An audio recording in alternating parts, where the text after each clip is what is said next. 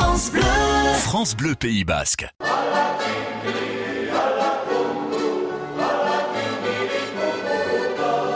Bonjour Gorka. Et Gunan Une chanson, une histoire, aujourd'hui un groupe. Oui. Locari.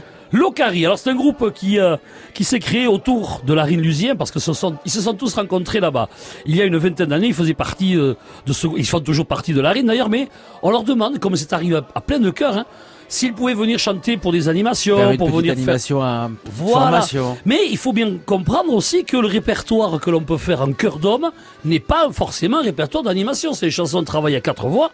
Et l'autre, le répertoire animation, est souvent accompagné de guitare, d'accordéon. C'est le cas pour l'Ocari, puisque euh, Ramoncho et Andoni Soubeldia, les fils de Jesus Soubeldia, on a parlé de la famille Oui. Soubeldia, font partie de ce groupe-là. Ils ont fait des arrangements pour le répertoire qu'a l'Ocari, parce que c'est un répertoire qui est euh, différent de ce qui s'entend en animation aujourd'hui. Ils ont fait le choix de chansons qui sont ben, différentes de ce qui se fait, donc c'est super.